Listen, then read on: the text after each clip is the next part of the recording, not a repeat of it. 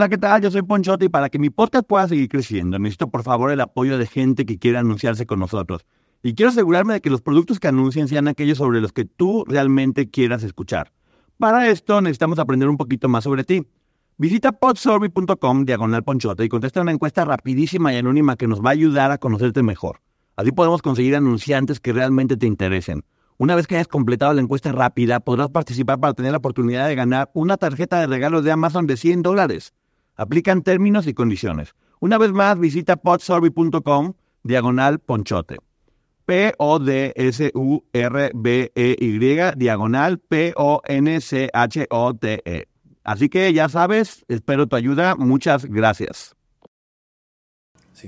Hola amigos, ¿qué tal? ¿Cómo están? Bienvenidos aquí al canal de Ponchote y al Ponchote Podcast. De nueva cuenta con este tipo de contenidos que estoy tan contento porque tanta gente nos escribe que le cambió la vida, que les ayudó, que era justo el momento en el que lo necesitaban.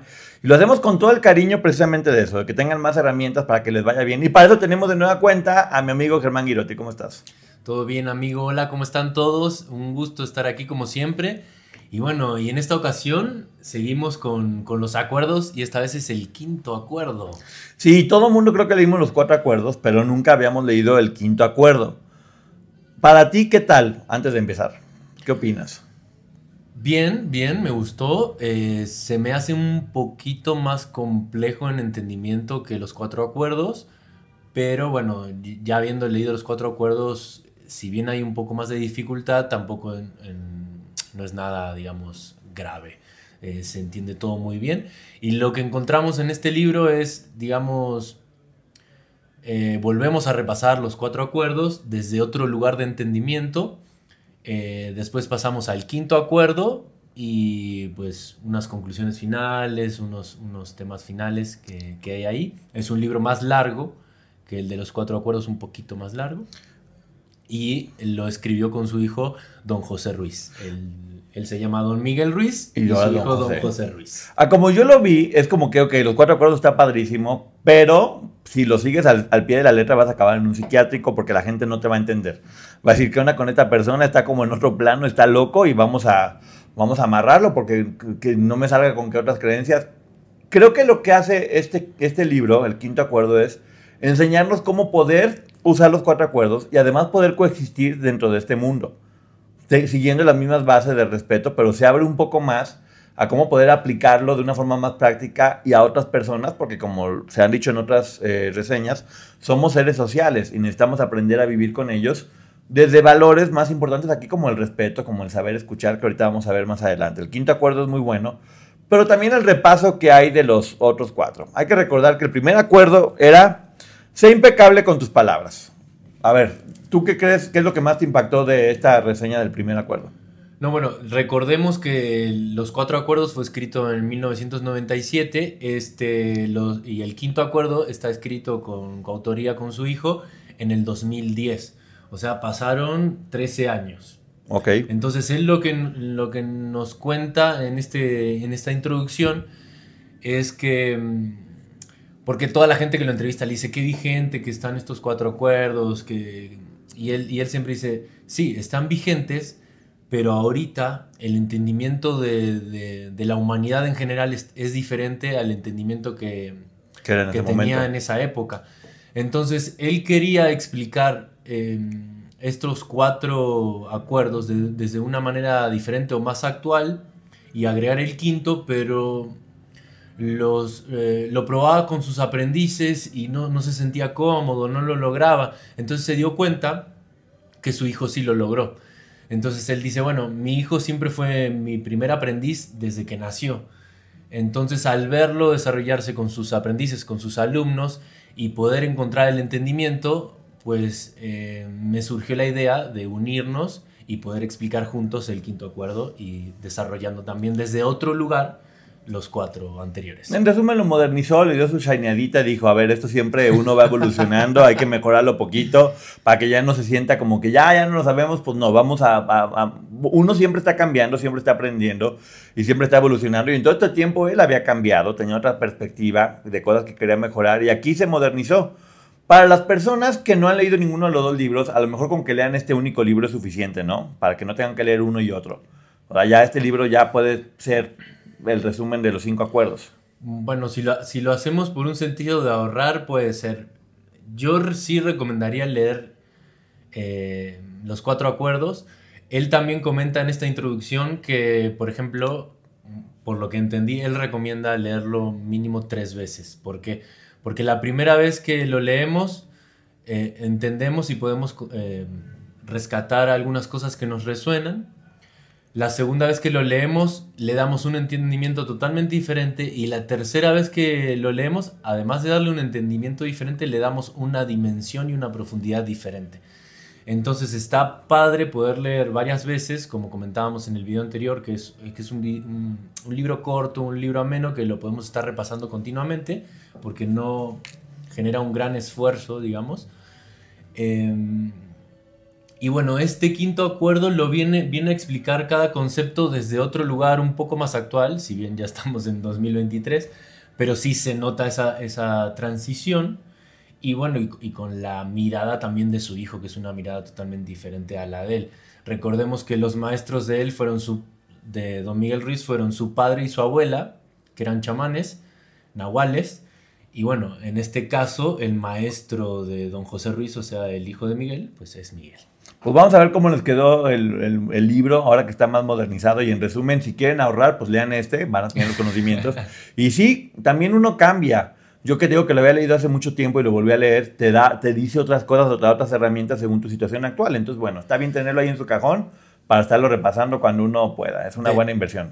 De hecho, la introducción es muy similar. Toda esta parte introductoria que explica lo de los toltecas, de dónde vienen, todo eso es similar al, al libro de los cuatro acuerdos. En resumen, los toltecas era una civilización muy fregona, muy fregona, de pura gente inteligente, de filósofos, de, de, gente que se dedicaba como a pensar, como con mucho corazón, y todos los conocimientos de ellos están resumidos en el otro libro, pero ahorita ya además modernizado. Acaban de agarrar el disco duro y le pusieron unos 3, 4 programitas y está poca madre. Sí, y el concepto nuevo que, que se introduce y, y lo, es muy recurrente a lo largo del libro, eh, él dice que tolteca significa artista. Entonces es la mirada eh, de un artista, vengamos a, llamarlos, y él, nos llama a todos artistas porque somos creadores de nuestra historia. Pues justamente con eso lo ligué. Artista es una persona que crea, la creatividad está ligada con la infancia y es recuperar nuestra esencia de cuando somos niños antes de que nos domestiquen por completo. No, yo rápido para los resúmenes, ¿eh? Este, este, libro, no sé si no lo escribiste tú, amigo, y te hiciste pasar por él, porque la verdad yo te dije, es tal cual tu pensamiento. Bueno, vamos a ver, ¿qué fue lo que más te llamó la atención del primer eh, acuerdo que es impecable con tus palabras? Bueno, el, poder eh, que, tienen, que tienen las palabras, ¿no? la, la, fuerza que tienen las palabras para crear o para destruir. Entonces, la impecabilidad de las palabras es es algo que, uno lo entiende, pero cuando, cuando realmente tomas toda la dimensión, uno se da cuenta que es, que es un poco difícil por todo este adoctrinamiento eh, que, hemos tenido desde, niños. Pero eso, o sea, eh, lo que más me llamó la atención es el poder que tiene la palabra para crear y para destruir. Y para transformar cualquier cosa. Literal, nosotros podemos cambiar cualquier cosa, pero aquí hay algo que me llama mucho la atención de que habla, ok, si las palabras, y es bien importante y es un don, habla de hablar con verdad y con amor, que esto es algo que creo que, es algo, una nueva adquisición que es, que es bonita. Creo que a lo que se refiere también es un poquito que sí, se habla mucho de que las palabras son mágicas, pero pues tú no puedes hablar únicamente si no estás conectado esas palabras con la emoción. O tú puedes decir un te quiero mucho, simplemente decirlo, pero si no lo sientes no tiene la misma magia que si ese misma o te quiero mucho viene desde el corazón, viene con verdad y se siente diferente, ¿no? Es como, digamos, la gasolina para que la magia surja. Bueno, sí, es que aquí eh, en este libro también explican eh, los conceptos de lo que es verdad y lo que es un sueño, ¿no? Em, todo lo que nosotros, todo lo que nuestro pensamiento va creando em, desde que nacemos, todo este conocimiento que adquirimos, desde el mismo conocimiento científico, él llama que no es la verdad. ¿Por qué? Porque hablamos de que eh, este conocimiento que nosotros representamos es un reflejo de la verdad auténtica, pero la verdad auténtica es entonces no necesita ser definida. Cuando la definimos, nos alejamos de la verdad porque en realidad estamos definiendo el reflejo que nosotros estamos viendo de algo real. Aquí es donde se empieza a poner un poquito complejo, por, eso es lo que les digo que es un poquito más, en algunos momentos más difícil de comprender, pero con un simple repaso todo queda, todo queda claro. Pero entonces hace esta diferencia, este sueño que nosotros creamos, el sueño del mundo y el sueño propio, y todo este conocimiento que está en este sueño colectivo, no es real, porque es... Em, está definido por un reflejo, que volvemos a lo del espejo. Por ejemplo, cuando tú te reflejas en, un espejo, lo que estás viendo no es la verdad. Estás viendo justamente eh, tu reflejo, pero no es un reflejo que puedas tocar o medir. O sea, cuando tú tocas el espejo, lo que estás tocando es el espejo, no te estás tocando a ti. Entonces, es, es una aproximación a la verdad todo el conocimiento que hay en este sueño colectivo. No eres tú. Se parece a ti, pero no eres tú. Exacto. Es tu imagen, no es tu esencia, no es tu alma, no es tu espíritu. Y bueno, obviamente también tener mucha conciencia que todo lo que hablamos se puede convertir en nuestra contra o contra otras personas. Puedes terminar haciéndole daño a las personas. Por lo tanto, si tú hablas con verdad y con amor, no vas a estar preocupado en estar fregando a otras personas, ¿no? ¿Perdón? que si tú hablas con verdad y con amor, no vas a estar preocupado en fregar a otras personas, porque es lo que dice aquí. Si tú hablas contra, mal, o si en vez de aventar cosas, este, brujería que le llama o hechizos, pues te va a volver a ti eso y va a fregar a otras personas. Pero si tú hablas con verdad y con amor siempre, pues no va a estar preocupado por eso. O en resumen, lo que yo digo siempre, quien crea no destruye. Una persona con una esencia creativa, que la creatividad tiene que ver con el amor y con la verdad justamente, nunca va a pensar en destruir, porque no es parte de su esencia. Pero es que nos metemos de vuelta en, este momento complejo de qué es verdad y qué es no. Entonces, ¿qué es hablar para ti con verdad? O sea, lo que dice el libro. con la que es mi verdad. claro, pero tu verdad no es la verdad absoluta. No, la única verdad absoluta que existe, según Don Miguel, es nosotros, es la vida, es la luz, es ser, es el intento. Sí, pero creo que la verdad tiene que ver con, con tu verdadera esencia, con que seas auténtico, pues. Ah, con, que no finjas. exactamente. Es a lo que voy, o sea, con, con, verdad es con lo que viene de tu corazón. que no hables eh, con el sentido de bien. complacer o de dañar al otro, sino que hables con, con, tu esencia misma. Sí, con verdad, o sea, con quién eres tú. Que al abrir tu conciencia, esa verdad, pues es más cercana a la, ¿Sí? a la verdad. Exactamente. verdades y no verdades, pero bueno, ya. Si están hechos nudos, no se preocupen porque ahorita les vamos a desatar la trenza. Llegamos al, paso número dos, que ya habíamos visto. Es importante que vean la reseña de los cuatro acuerdos. Si están viendo esto, pues también pueden ver la reseña de los cuatro acuerdos, donde estamos profundizando más en cada uno de estos cuatro puntos, porque ahorita nos vamos a enfocar en el quinto. El segundo, que es no te tomes nada personalmente, eh, me llamó muchísimo la atención, porque puso el ejemplo que yo puse en la anterior reseña, lo de las películas. Ah, ¿me estás preguntando a mí? Sí. No, pues no, no, te pregunto, estoy diciendo eso justamente. Que, yo, te dije, amigo, yo te dije que por eso que no sé si no lo escribiste en otra vida tú o qué, no sé, o le pasaste el conocimiento a don Miguel. Llegaron los toltecas de aquí a darme unos talleres. sí, eras tolteca en otra vida. Exactamente, fíjate, fíjate lo importante que es eso. Para que no te tomes nada personal, es, ahora sí que tú que eres actor, tienes que decírnoslo. Cuando tú te contratan para hacer un personaje, ¿qué es lo que tienes que hacer como actor? No juzgar al personaje. Ok, no juzgar al personaje y entender que únicamente le estás prestando tu cuerpo, ¿no? Exactamente. Que no eres tú. Que le vas a poner una parte de ti, pero que no eres tú. Que tienes que entender que el personaje piensa diferente a ti, actúa diferente a ti y, no eres tú, es únicamente tu cuerpo. Eso sucede. Cada uno de nosotros tenemos una película dentro de nuestra cabeza donde somos los protagonistas y les damos los personajes a las personas que nosotros queramos. Entonces, si una persona en su película quiere ponerte como el villano, como una mala persona o como lo que le dé su gana, pues no eres tú, es el personaje que esa persona en su película te está dando y por eso ya no te tienes que enojar, porque pues entiendes que no, no se trata de ti, se trata de su propia película, de sus propias ideas, de lo que él quiere, de lo que él o ella quieren que pase y así ya como que te vale. Claro, él en esta parte em, lo explica de una manera muy gráfica y es, por ejemplo, vas al cine. Imagínate que vas al cine, entras a una sala a ver la película y dentro de la sala hay una sola persona. Em, esa persona cuando tú ingresas a la sala ni siquiera se da cuenta de que tú estás ahí o de que, de que estás ingresando. Entonces empieza la película y te das cuenta que la película es tu vida y que en esta vida tú eres el protagonista y de repente aparecen personajes secundarios como puede ser tu papá, tu mamá, tus hermanos, tus amigos, eh, tu sector del trabajo, la escuela. Eh, y entonces empiezas a ver que, que la representación de ese personaje es la historia que tú te creaste y, y el actuar de estos personajes secundarios están basados en tu historia y en tu perspectiva o en, tu percepción de, de, la vida de ellos, que no es la real, es tu percepción. Entonces imagínate que, que, te paras de esta sala y te vas a la sala que está al lado a ver otra película. Y entras a ver la película y te das cuenta que es la película de, de la otra persona. De la otra persona. Y que tú eres el malo. Exactamente. y que en esta película tú no te desempeñas igual que en la película que estabas viendo que era la tuya tú te ves de una manera diferente, reaccionas de una manera diferente. ¿Esto por qué pasa? Porque no estás viendo tu historia, estás viendo, te estás viendo a ti desde la historia de otra persona más, que puede ser tu mamá, que tiene su historia, tu papá, que tiene otra historia, y así con tus amigos, con tus familiares y con todo el mundo. Y que muchas veces en otras historias están hablando desde la ansiedad, el dolor, las preocupaciones, de sus propios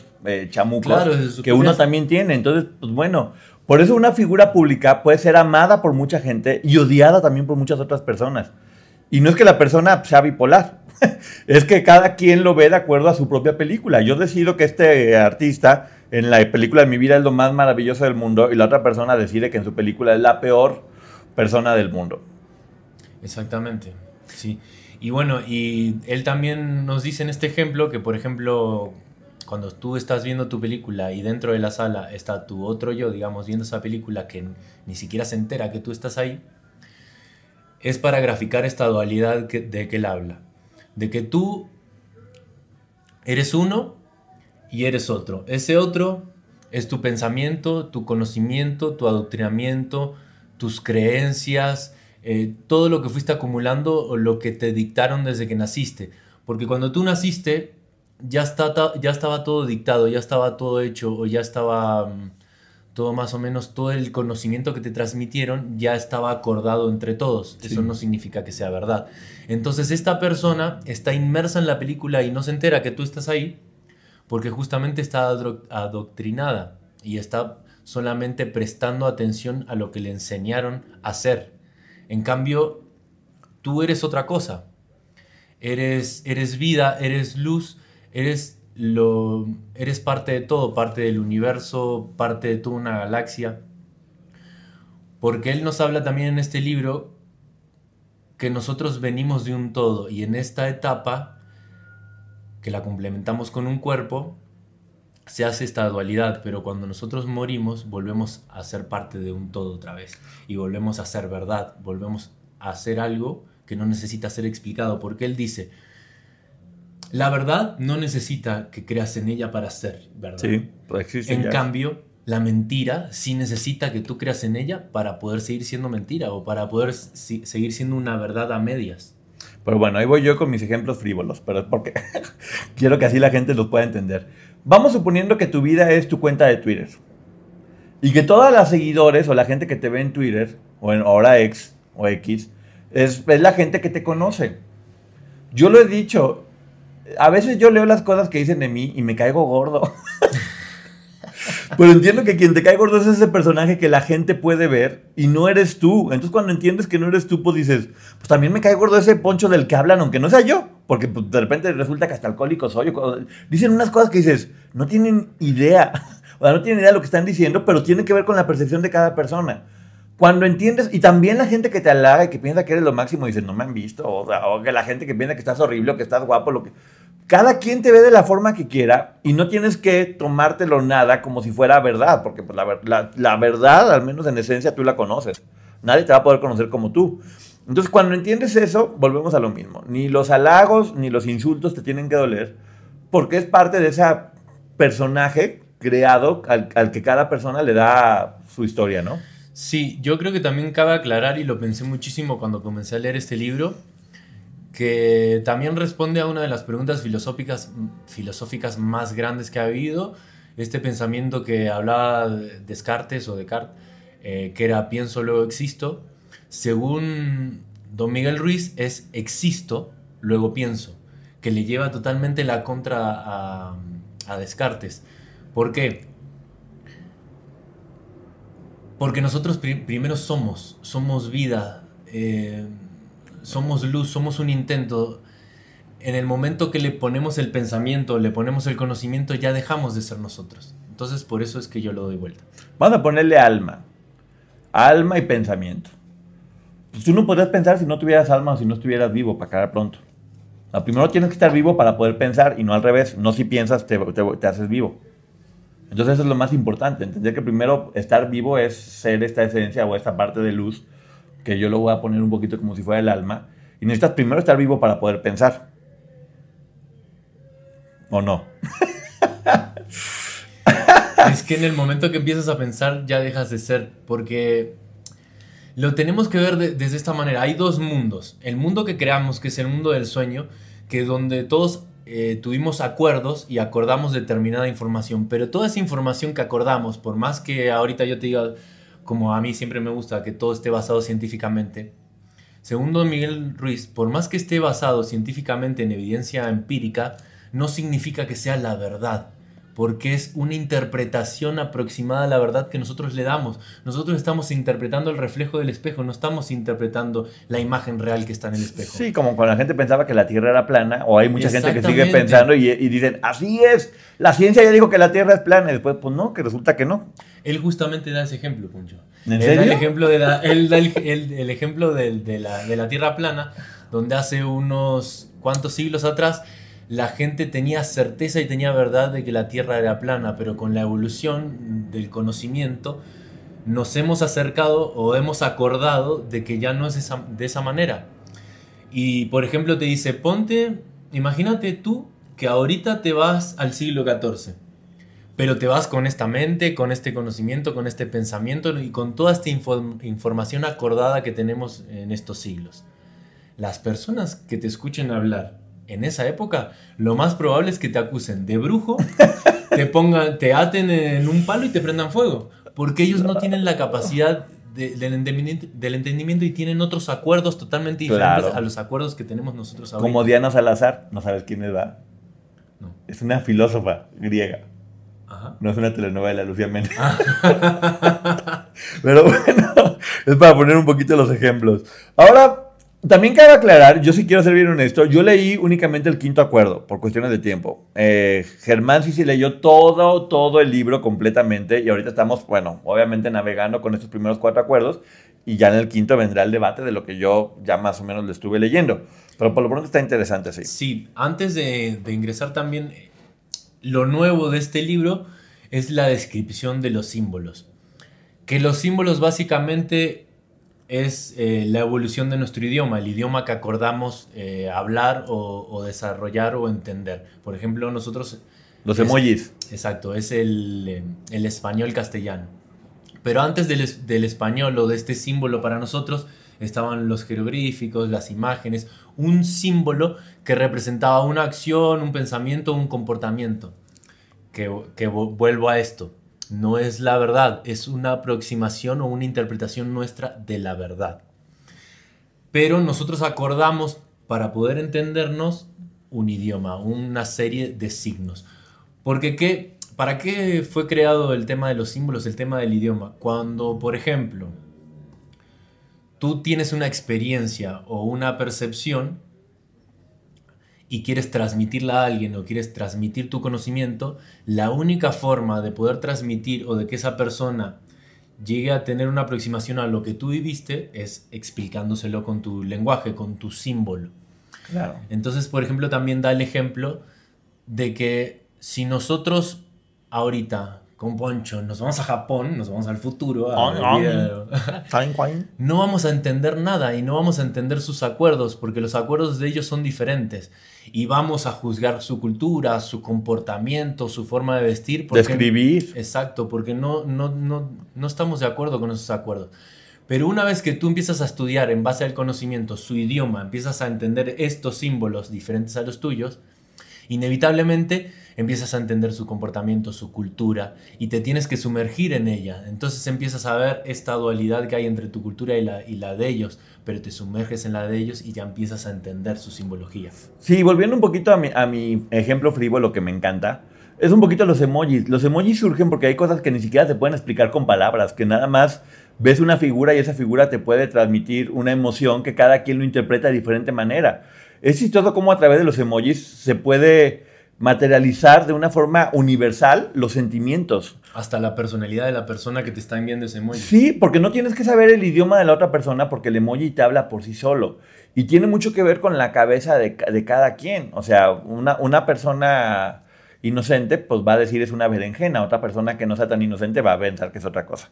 Pero tiene, que ver, tiene que ver con la interpretación que cada quien le dé a un tiene símbolo. Que ver con la historia que cada quien tiene. Que se cuenta, exactamente. tiene que ver con la historia que cada quien tiene en su mente. Así que vean los símbolos como cada quien le guste. Y venimos al punto número tres, que es tú no hagas suposiciones. ¿Qué opinas de este? Eh, es que volvemos a, a lo de la historia. Él siempre se encarga en este libro de mm, recordar la importancia del primer acuerdo, porque el primer acuerdo va muy relacionado con el segundo y con el tercero. De hecho, él dice en, una parte ya avanzada del libro que el primero, el segundo y el tercer acuerdo son parte del sueño que creamos y que acordamos. En cambio, el cuarto acuerdo es lo más próximo a la verdad. Entonces, eh, no tomarse nada personal, estamos hablando. Sí, no hagas suposiciones. No hagas suposiciones. En resumen, no conoces el guion de la otra persona, entonces no andes inventando. Y yo creo que va a pasar, no, no conoces el guion de las otras personas, entonces no andes inventando si no conoces el guion. O para acabar pronto es como también cuando las personas se ponen a, voy a dar una información sobre una noticia y no sabes nada, no tienes el guion, no te has puesto a investigar, no has preguntado. ¿Cómo puedes hablar de algo de lo que no conoces? Así de absurdo es que así somos nosotros. Nos ponemos a hacer unos guiones e inventamos unas historias. Cuando lo más fácil es preguntar en lugar de andar creyendo cosas que no tienen nada que ver. Sí, en este acuerdo él lo explica desde, mm, por ejemplo, no te hagas suposiciones, él dice verdad o ficción. ¿Qué es lo que realmente tú percibes de eso? O sea, básicamente nosotros creemos algo inexistente, creemos una ficción, porque ni siquiera el otro, o sea, o, pasémoslo a uno, ni siquiera uno se conoce como para encima, por la historia que está contando la otra persona, tú ya te crees que lo conoces o, ya crees que es de determinada manera. Apenas si te conoces a ti, vas a conocer al otro.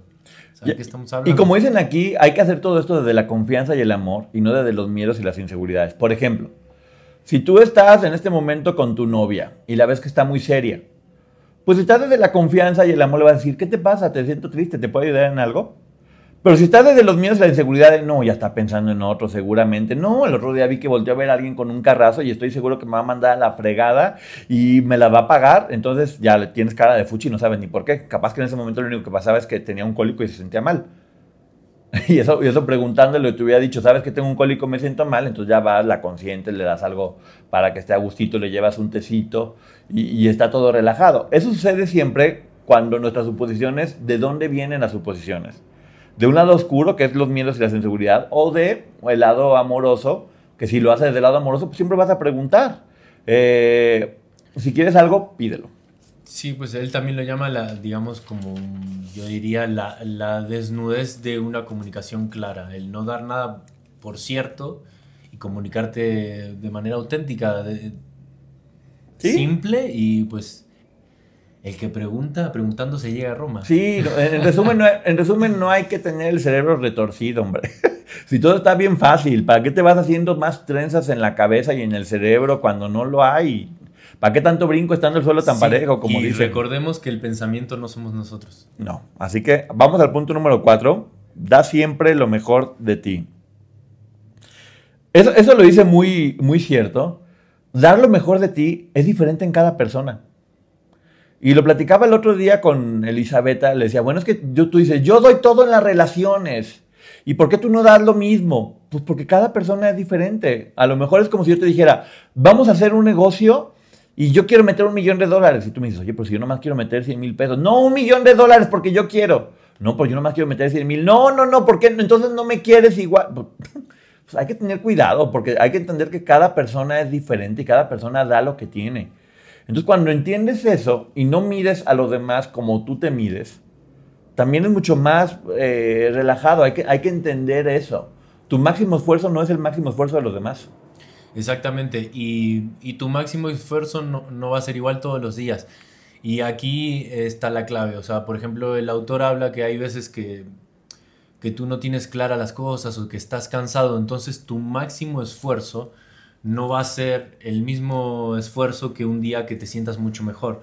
Pero eh, la clave está en, si bien no tienes la claridad o no te sientes bien o estás cansado, dar el máximo absoluto que puedas en ese momento. Que tal vez en el 100% de tu máximo, máximo esfuerzo, en ese momento tal vez era un 20, un 30%, un 10, un, un 1%, como hablaba eh, los hábitos atómicos. Pero en ese momento, basado en cómo tú estás, es darlo todo, es, es dar el 100% por más que sea el 1 o el 20. Sí, pero también, a ver, uno tiene que aprender a respetar a otras personas, porque ¿qué sucede? Y eso, eso sí para que lo vayamos entendiendo. Y pasa mucho en las relaciones personales o de pareja, lo voy a poner tal cual. Que, ¿y por qué no das más? ¿Y por qué no das más? Y a lo mejor la otra persona está dando el 100%. Y cuando, pero ¿por qué no das más? ¿Y por qué no das más? Pues a lo mejor va a decir, es que sabes que si mi 100% ya no es suficiente y no tengo más que dar, pues me voy. O me desaparezco porque no puedo dar más de lo que ya estoy dando. Y para ti, si siempre dar mi 100% para ti es poco, entonces pues, me hace sentir que no soy suficiente y mejor me voy a ir. Cuando la otra persona, a lo mejor, si hubiera entendido eso, hubiera disfrutado lo que estaba recibiendo en lugar de estar exigiendo algo que ya no te podían dar, ¿no? Sí, además es que mm, ahí entramos en el tema de la comparación. Y, Miguel y José nos hablan de, liberarnos de esta comparación, porque ya tenemos claro en la parte inicial del libro y en los cuatro acuerdos que el esfuerzo máximo que está haciendo esa persona de la cual nosotros nos estamos comparando es su historia, es su sueño, son sus creencias, son todos los acuerdos que él llegó con su círculo, con la sociedad, con, con todos.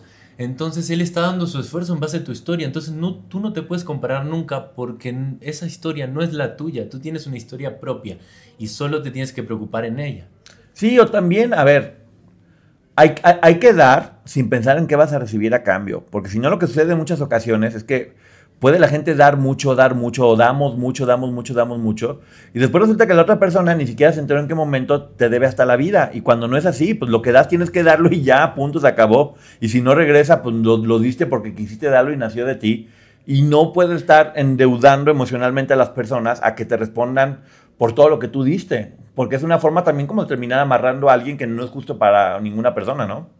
Sí, y él también habla en esta parte de que la práctica hace al maestro. Entonces, cuando nosotros eh, dejemos de preocuparnos en cuánto estamos dando y simplemente nos, nos preocupemos en dar lo, máximo, este...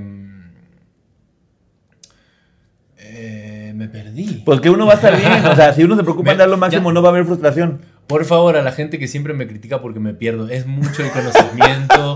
Es muy difícil seguirle el ritmo a esta mente que va muy rápido de Poncho. Mi mente va un poquito más lento. Y a veces cuando él está hablando yo me pongo a ver mi resumen, entonces por eso me pierdo y bueno, les quiero explicar para que no se estresen. No, es que Germán, me critican un poco. Germán es más estudioso y más, yo tengo disciplinado. Un resumen y él tiene el suyo. Y yo, no, yo estoy, yo nomás hablo. yo nomás hablo, hablo y hablo y doy ejemplos ahí medios burros, pero bueno, en resumen creo que es mucho eso, eh, pues da lo mejor de ti sin esperar nada a cambio, en resumen. Creo que podría ser eso, porque tienes que entender que las otras personas no son tú para acabar pronto, no son tú. Y en muchas ocasiones, a ver, vamos suponiendo, si yo doy un millón de dólares y la otra persona te da una paleta, y tú estás contento con eso porque para ti emocionalmente es igual el millón de dólares que la paleta, Está bien porque es una negociación justa. Lo importante es que tú entiendas qué es eso. Eh, todo tiene el valor que tú le quieras dar únicamente. El ejemplo de los papás, que es como el más fuerte. Es que yo te di la vida. Hay papás que dicen eso, entonces pues, se supone que los hijos ya no deben de vivir para dedicarle también la vida a los papás. O están los papás que dicen, ¿sabes qué? Yo te di alas para que vueles y disfruto viendo tu vuelo, ¿no? Sí, justamente con ese tema, la, realidad es que nosotros no le, no le debemos eh, nada a nadie porque nosotros no decidimos nacer. Es muy probable que lo hayan decidido ellos. Entonces, mm, ellos tienen todo que agradecernos a nosotros, pero ojo, no nos confundamos. Esto no significa que cumplamos un rol de estar pidiendo todo el tiempo porque somos la bendición de, nuestros padres. Tenemos que ser conscientes de que nosotros no pudimos nacer, fue un deseo de ellos, pero tenemos que agradecer esta instancia aquí y tenemos que disfrutarla. Volviendo al anterior donde me había perdido, que me vuelvo a perder otra vez. ¿Cuál es la, diferencia entre que un sueño se quede en tu cabeza y, un sueño se convierta en realidad? La acción. Exactamente. Eh. Por ejemplo, todo lo que nos rodea, em, primero fue creado en el sueño de alguien y solo la acción lo llevó a cabo. Por ejemplo, un arquitecto toda la arquitectura o el edificio, ahorita donde estamos, este edificio, primero empezó en la imaginación o en, el sueño de alguien y solo con la acción lo convirtió en realidad. Entonces, también es muy importante el concepto de la acción. Todo lo que nosotros deseemos o, soñemos, solo la acción lo va a poder llevar a la realidad. Sí, porque miren, buenas ideas tiene todo el mundo. Y las buenas ideas no facturan para acabar pronto. Hay que hacer que tus buenas ideas se lleven a cabo. ¿Y cómo se llevan a cabo? Con la acción. Porque luego pasa que muchas personas dicen, yo me merecería eso que tiene esa persona porque yo soy más inteligente o, soy más guapo o tengo mejores ideas. O... Es acción, simple y sencillamente. Es tener la idea, pero también poderla llevar a cabo. Para que sí, para que no se queden... Yo lo veo, es, que creo que la palabra es muy fuerte, pero es como si fuera un embarazo. La diferencia entre dar a luz y, que se pierda el, bebé es precisamente ese proceso de cuidado durante los nueve meses y el parto.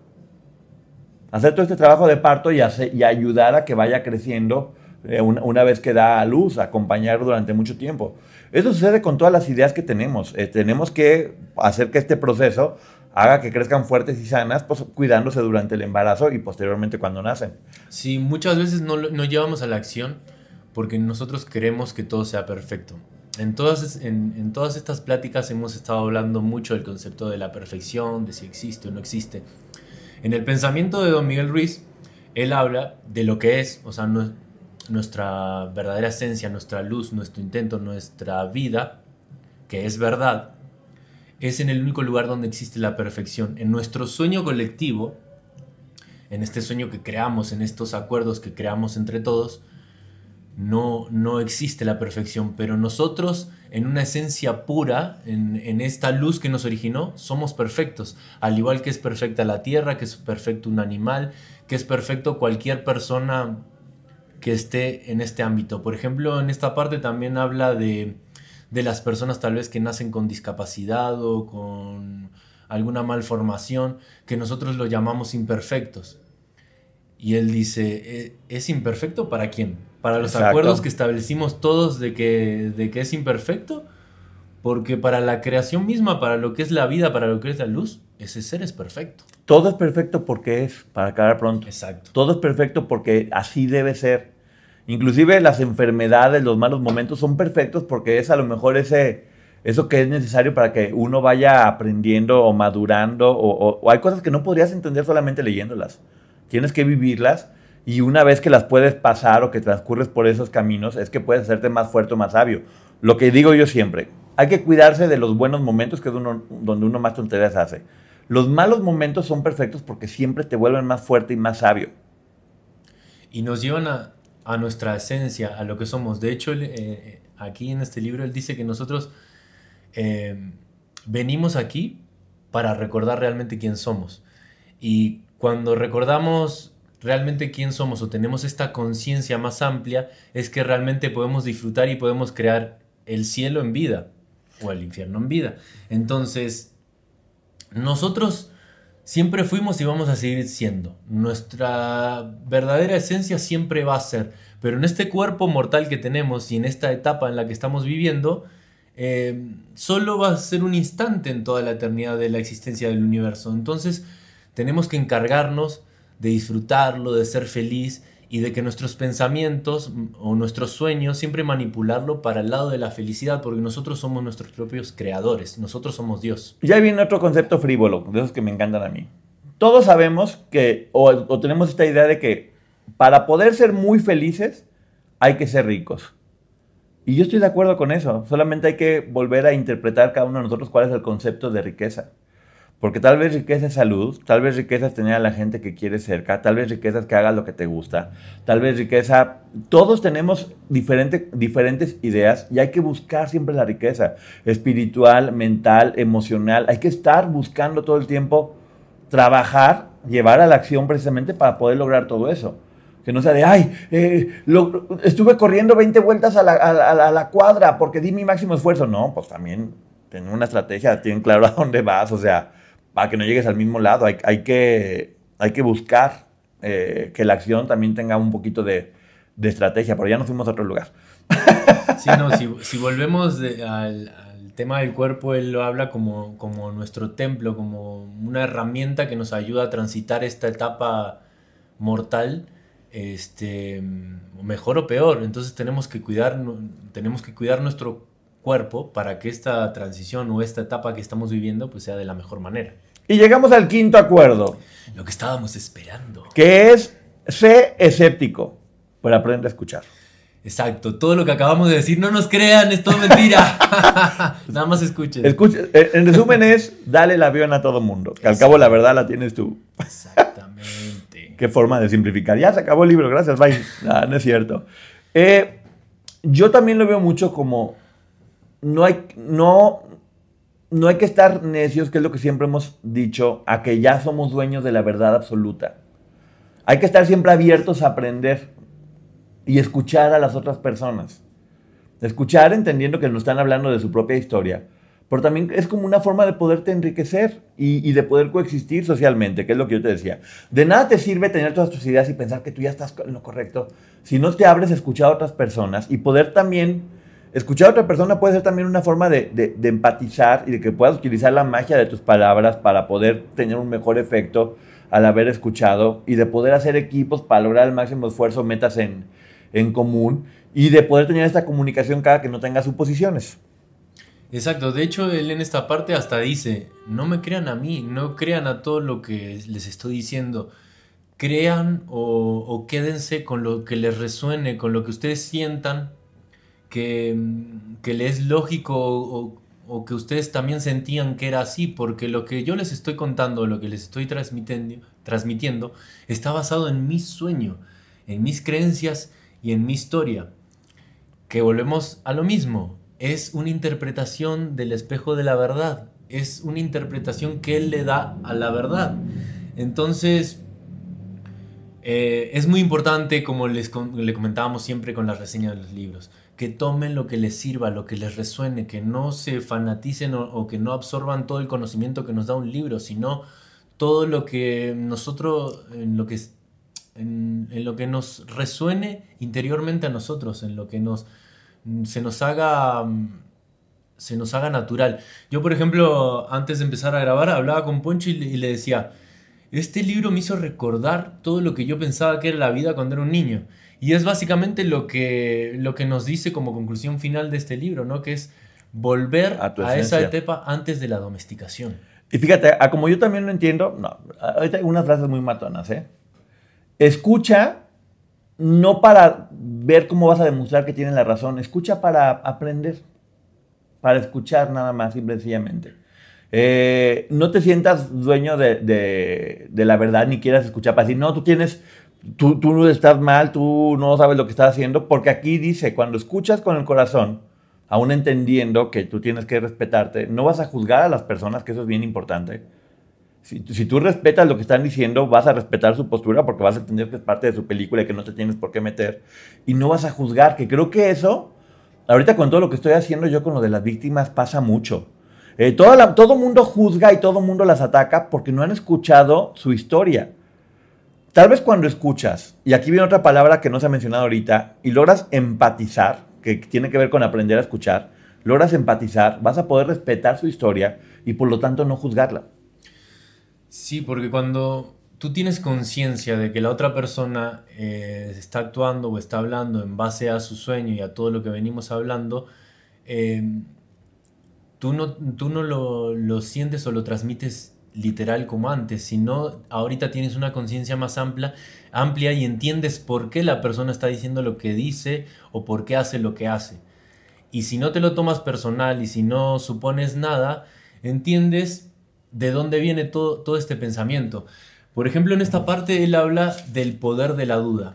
Y volvemos también a las preguntas más importantes o más, más fuertes de la filosofía, el dudar de todo. Todos los filósofos lo decían, dudar absolutamente de todo.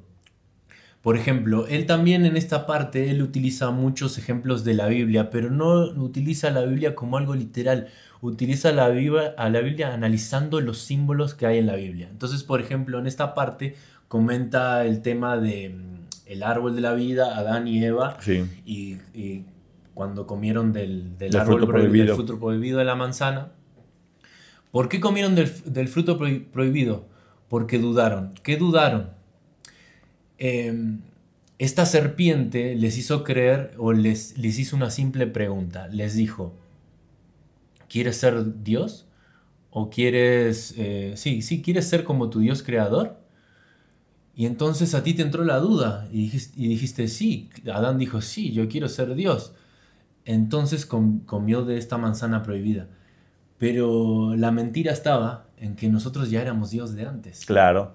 Entonces ahí estuvo la manipulación que nos, que nos hizo salir de la verdad y entramos al mundo del conocimiento. Comimos la manzana, creímos en esa duda. Pero al mismo tiempo el autor nos dice que esa misma duda que nos sacó de la verdad, y nos metió, nos metió en este sueño acordado por todos, también es la que nos puede sacar y regresar a la verdad.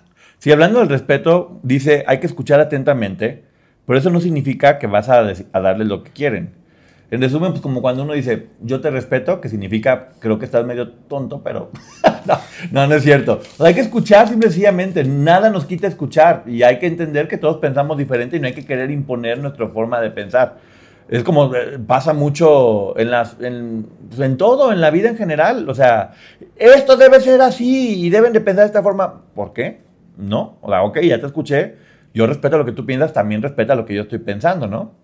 Sí, exactamente aquí tengo, mira, la sección destaca, bueno, el arte de escuchar como una habilidad fundamental para aplicar el quinto acuerdo. Escuchar no solo implica recibir información, sino comprender y asimilar la perspectiva del otro sin prejuicios. Esto promueve una comunicación auténtica y fomenta una conexión. Claro, escucha para aprender, no para demostrar que tienes la razón.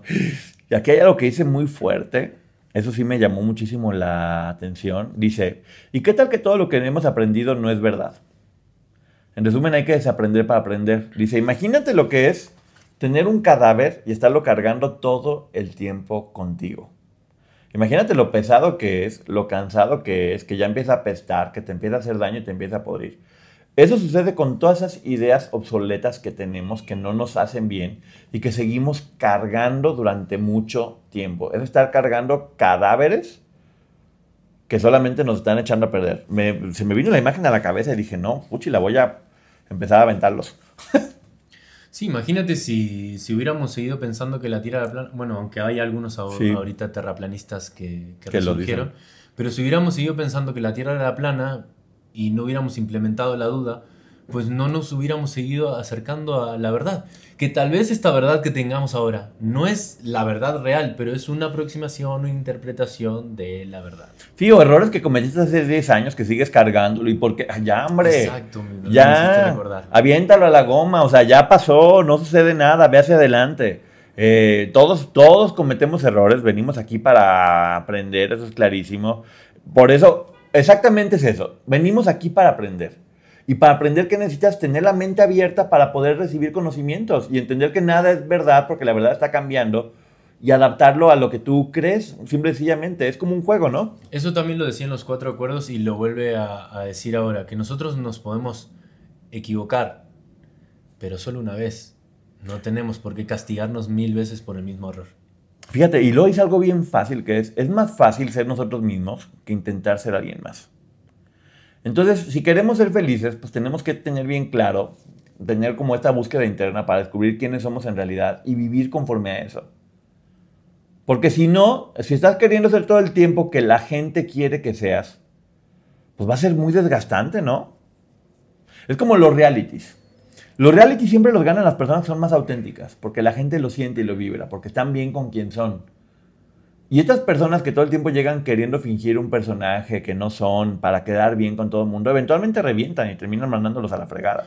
Es una pérdida de energía, o sea, te aleja de todo lo que estamos explicando ahora. De hecho, Miguel y José lo que dicen es que el poder de, de poder derrumbar una creencia o de una verdad acordada por todos te da más fuerza a ti, porque toda esa, esa fuerza, esa energía que estás utilizando para seguir manteniendo esta creencia y, esta verdad, entre comillas, acordada, lo único que hace es desviarte. Entonces cuando rompes esta creencia, ese poder vuelve a ti. Sí, hay que convertirnos en esos que siempre están dispuestos a, ver un nuevo punto de vista, a, entender. Sucede mucho. Imagínate que hubiéramos tenido la misma mentalidad de hace 20 años eh, pues, habría muchas cosas que no hubieran cambiado, evolucionado. Hoy por hoy, que sí creo que estamos despertando la conciencia, que se habla mucho de que, ay, la generación de cristal, pues no son generación de cristal, es que simplemente antes normalizábamos muchas cosas que hoy no debemos normalizar. Las leyes hoy por hoy están cambiando, adecuándose más a cosas que antes la gente simplemente tenía que vivirlas, aunque no fueran positivas para nadie, como el machismo, como los abusos, y no, no, no estaba legalmente. Todo esto viene con la evolución del pensamiento y con el hecho de estar abiertos a recibir nuevas ideas. Lo único, vivir que es estar cambiando, estar en movimiento todo el tiempo. Entonces, si queremos estar vivos, en realidad no podemos estar estancados con una idea o con una forma de pensar. Tenemos que estar todo el tiempo evolucionando para poder vivir exactamente y no solamente sobrevivir, que es lo que ya habíamos dicho, ¿no? Sí, bueno, él, también en esta parte habla de, de por qué los conflictos, por qué las guerras y que en definitiva también las guerras no se han terminado, sino que se han modificado. Por ejemplo, él decía que, que alguien que fue a la guerra o que por lo general eran jóvenes, ni siquiera sabían por lo que estaban peleando. Estaban peleando por una creencia o por un acuerdo de alguien más.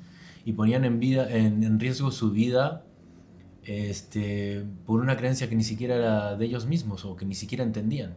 Sí, ¿y, qué va a pasar con todo esto? Vamos a aprender, esto es bien importante, aceptar a las personas exactamente como son sin cambiarlas. Lo cual no significa que si ves a alguien mal quieras ayudar a que mejore.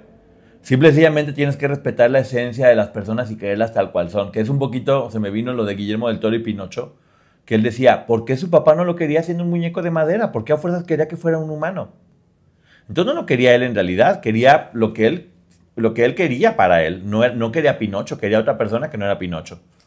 Porque si lo hubiera querido, lo hubiera querido tal cual como era, un muñeco de madera. No quería cambiarlo. Entonces, y todo el tiempo Pinocho vivió mil aventuras diferentes porque quería ser quien el papá quería que fuera. Y no, si tal vez hubiera sentido querido y aceptado desde un principio por ser este muñeco de madera, hubiera tenido una vida muy feliz y no hubiera cometido tantos errores, ¿no? Pues sí, es, es una manera muy... No te digo que tus ejemplos están padrísimos, amigo, porque son muy gráficos y los, los relacionas con, con todo. Pero bueno, ese es un ejemplo muy bonito y así se va a encontrar la paz. Cuando no queremos estar cambiando a toda la gente, yo lo, he dicho también todo el tiempo. El único que tiene el poder de poder manipular la mente de los demás es el compadre este pelón de los X-Men. si no eres el pelón de los X-Men, si no eres el profesor Javier, no quieras cambiar la forma de pensar de los demás, acéptala, si no vas a sufrir mucho. No tenemos ese poder de estar haciendo que todo el mundo piense igual que tú. Entonces es enfermo pretender ser un superhéroe cuando no lo eres. Puedes platicar, puedes llegar a acuerdos, eh, que eso está padre, debatir, aprender en conjunto y, y aprenderlo juntos, llegar a acuerdos, pero no puedes cambiar la forma de pensar de la gente. No somos el profesor Javier. Entonces así vamos a encontrar la paz. Hay que enfocarse en la película de cada uno de nosotros. Que no sea aburrida, yo digo. Si estás tan ocupado, hay muchas personas que luego están tan... Yo, creo que su, su, película es tan aburrida que están viendo cómo hacen aburridas las películas de los demás. O está tan fea su película que están viendo cómo hacen que la película de los demás esté fea.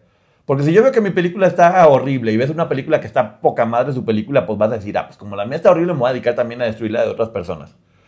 Y por el contrario, si tu película está muy padre, pues vas a querer compartir cómo estás logrando que esta película chida los demás la puedan hacer. Es parte de la naturaleza. Crear. Si ves algo que no está tan chido, pues vas a querer siempre arreglarlo. O sea, creo que la esencia de la creatividad es querer siempre hacer que las cosas mejoren a como estaban.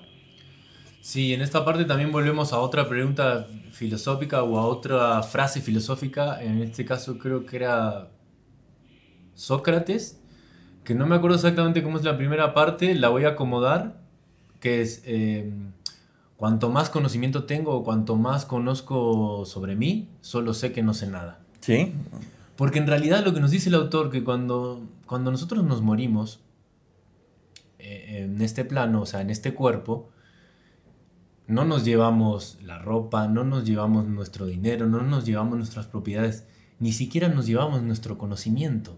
Sí. Lo único que nos llevamos es la verdad, nuestra luz, nuestra esencia, nuestra vida, nuestro intento, como él, como él le llama. Entonces, muchas veces de nada tiene sentido querer saber eh, o querer conocer todo o querer decir que esto es la verdad, porque en definitiva no es algo que, que, lo vamos a llevar, no es algo que nos va a ayudar para lo que sigue en este círculo del universo, o en esta inmensidad o en el infinito de, de lo que es la luz o la vida. Exacto, y yo voy a fregarme a Sócrates.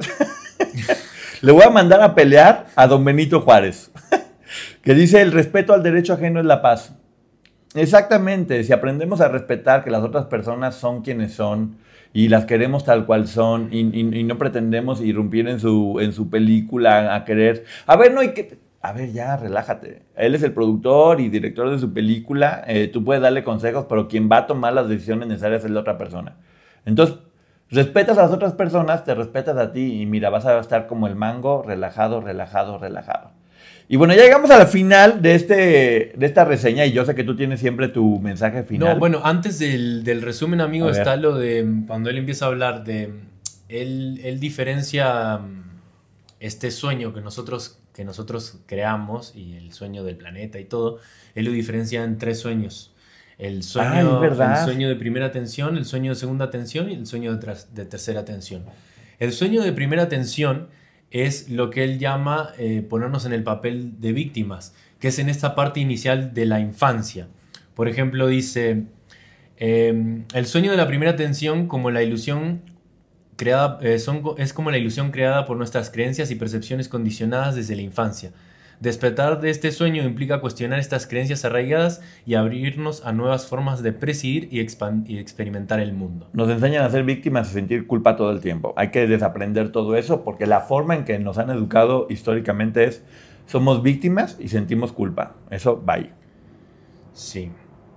La Después segunda. está el despertar de la segunda atención, que implica ver el mundo con los ojos frescos y liberarnos de las limitaciones autoimpuestas del sueño de la primera atención. Este despertar nos permite vivir desde un lugar de poder personal y autenticidad. En resumen, ok, lo que aprendí está bien, está chido, pero ahora lo que me enseñaron, gracias, porque sé que lo hicieron con el mejor corazón y con ganas de darme herramientas, ahora me toca a mí. Y esto es una manera de interpretarlo, como le llaman los toltecas, desde una forma de ser guerrero. Sí, ser guerrero, o sea, ahora me toca a mí, ya. Ya me dieron las herramientas, déjenme a mí que yo viva e investigue. Sí, y la tercera, Pues ya la tercera, más chida. tercera atención, que es eh, la, la parte, digamos, que él lo, lo dice como si fueras los maestros. Claro, cuando ya pasaste como a un nivel más Claro, que iluminado. podamos evolucionar hacia el papel de maestros, compartiendo sabiduría y amor con el mundo. O lo que decía en el libro anterior, tener esta flama y empezar a compartir con esta llamita que tiene uno dentro, prenderla en otras personas para que todos logramos ser una llama colectiva. En resumen, un mundo de paz y amor y buena hondez y de fuera de sufrimiento. Como Gervasio. Como Gervasio. Ah, Luego vamos a poner quién era Gervasio. ¡Cling! Un hombre muy Ya lo van a feliz. entender. Gervasio Eh, era un hombre muy feliz, nada más, que todo el mundo era como, ¿por qué tan feliz? Pues él era feliz con todo lo que pasaba, hasta con la esposa, que la esposa se enojaba de, ¿por qué siempre estás feliz? Pues porque soy feliz. Exacto, y vamos con la conclusión del quinto acuerdo. Un viaje hacia la libertad y la autenticidad. En el ex- extraordinario viaje a través de los cuatro acuerdos y el quinto acuerdo, Don Miguel Ruiz y Don José Ruiz hemos explorado los profundos territorios de la conciencia, desentrañando las capas de la percepción y descubriendo las llaves que desbloquean la verdad, la verdadera libertad. Este libro nos ha guiado a través de los espejismos de la domesticación, revelando cómo las creencias y expectativas impuestas desde el exterior moldean nuestra realidad. Nos ha desafiado a despertar el sueño colectivo y abrazar la autenticidad, liberarnos de las cadenas de la aprobación externa. Cada acuerdo, desde ser impecable con nuestras palabras hasta hacer siempre lo máximo que podamos, nos ha invitado a vivir desde un lugar de responsabilidad consciente. Hemos explorado los roles de víctimas y guerreros, descubriendo cómo nuestras elecciones dan forma a nuestra experiencia y al mundo que creamos. El quinto acuerdo nos ha sumergido en la importancia de la duda saludable, la escucha profunda y la trascendencia de las limitaciones autoimpuestas. Nos ha animado a convertirnos en los maestros de nuestras propias vidas, compartiendo sabiduría y amor con el mundo. Y finalmente, al explorar el concepto de convertirse en el que ve, hemos descubierto la belleza de vivir con autenticidad, liberarnos de las etiquetas y abrazando la libertad del interior. En cada página, los autores han tejido un tapiz de sabiduría ancestral y experiencia vívida. Han iluminado el camino hacia una existencia consciente y nos han recordado la importancia de nuestras palabras y acciones en la creación de nuestra realidad. Este libro no solo nos invita a leer, sino a experimentar, reflexionar y aplicar estas enseñanzas en nuestras vidas diarias. Nos anima a ser mensajeros conscientes, a elegir mensajes que nutran y eleven, contribuyendo así a un mundo más amoroso y compasivo. Me acordé ahorita que él en esta parte, él nos comenta que la palabra ángel significa mensajero. Ah. Entonces nosotros siempre estamos esperando eh, o, hablando de este ángel de, la religión místico que va a bajar con alas. Y esto es simplemente un símbolo. Nosotros somos el mensajero y estas alas representarían la libertad que tenemos, pero que dejamos de lado. En resumen, amigos, venimos a ser felices. Ya hay que dejarnos de payasadas y de estar preocupándonos por cosas que no tienen sentido. Entre más logremos eh, eso, ir quitándonos de cosas que no nos quedan, que no nos convienen. Lo dice mucho inclusive el budismo, más feliz no es quien más tiene, sino quien menos necesita. Entonces tenemos que aprender a necesitar cada vez menos cosas, eh, menos acuerdos que no nos van conveniendo, a viajar ligero para poder disfrutar más este viaje. Véanlo así, no pueden irse de vacaciones cargando siete maletas todo el tiempo porque tu viaje se va a convertir en una verdadera tortura. Viaja ligero y disfruta más la vida, que hace el ¿no, amigo? Sí, amigo, y bueno, ya terminando, déjame agradecerle pues a, ti y a, toda la gente que, nos escribe mensajes muy lindos, muy lindos, nos inspiran a seguir eh, introduciéndonos en estas lecturas. Nosotros aprendemos, ustedes aprenden ampliamos nuestra conciencia y, y bueno, y estamos más del lado del cielo que del infierno. Claro. Y, bueno, es, la verdad que es, es algo muy bonito, y lo hablábamos con Poncho, darnos cuenta que, que, que estamos todos juntos en, en esta búsqueda y, y, en esta lucha y todos nos vamos apoyando. Y miren, como ahora sí que es cursi, pero es real. Con una vida que podamos cambiar con esto que estamos haciendo, con esta información que pueda darle la herramienta para mejorar una sola valdría la pena. Si nos está viendo toda la gente que nos está viendo, que cada vez va creciendo y agradecemos mucho, y ustedes pueden ah, llevar esta información a otras personas, pues bueno, es, es como la misión. De nada te sirve tener un regalo si no lo das. Y en este caso el conocimiento es este regalo que estamos adquiriendo, leyendo, que queremos compartirlo con todos. Así que bueno, muchísimas gracias amigo, porque mira, le estudia le trabaja. ¿Cuál es el próximo libro?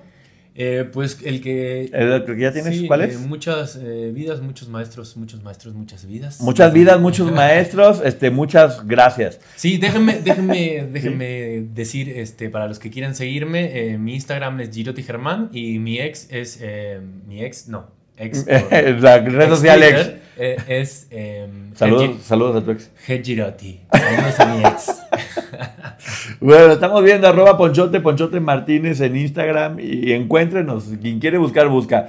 El canal de Ponchote en YouTube y el Ponchote Podcast, próximamente sorpresas, van a ver que les van a gustar bastante. Bueno, muchísimas gracias. Nos estamos viendo, le voy a picar el botón. Bye.